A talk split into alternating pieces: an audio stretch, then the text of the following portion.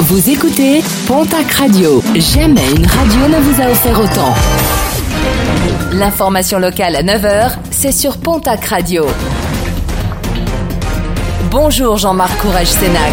Très belle matinée. En plette de Noël, à moindre frais, à Pau, deux femmes originaires des Landes ont été interpellées alors qu'elles avaient tenté en fin de semaine dernière de ne pas régler leurs achats en caisse. Un chariot rempli de chocolat, de foie gras et de jouets pour une valeur de 875 euros.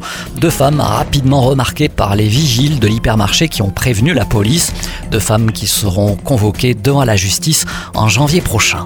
Contrôle touchous alors que le taux d'incidence est au plus haut. Les contrôles du pass sanitaire se sont effectués sur les sommets pyrénéens le week-end dernier à l'occasion de l'ouverture de la nouvelle saison de ski.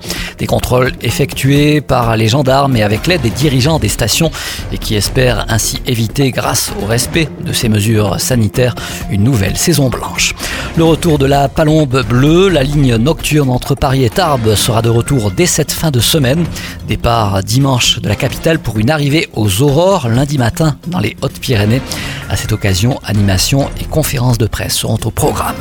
Le signal d'alerte lancé par l'EFS, l'établissement français du sang, craint une pénurie à l'approche des fêtes de fin d'année et en appel aux donneurs. Des collectes délocalisées sont organisées ces prochains jours dans la région.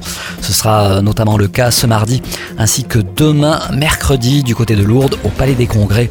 Jeudi, ce sera à Tarbes du côté de l'Édite.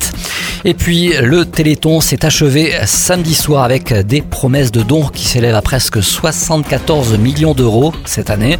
En Occitanie, plus de 1 800 000 euros de promesses de dons ont été enregistrés, dont plus de 478 000 euros en Haute-Garonne, près de 54 000 euros dans le Gers et près de 88 000 euros dans les Hautes-Pyrénées.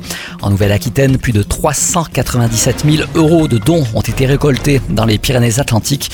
Il est toujours possible de faire des dons au 36 37, mais également sur le site internet de l'AFM.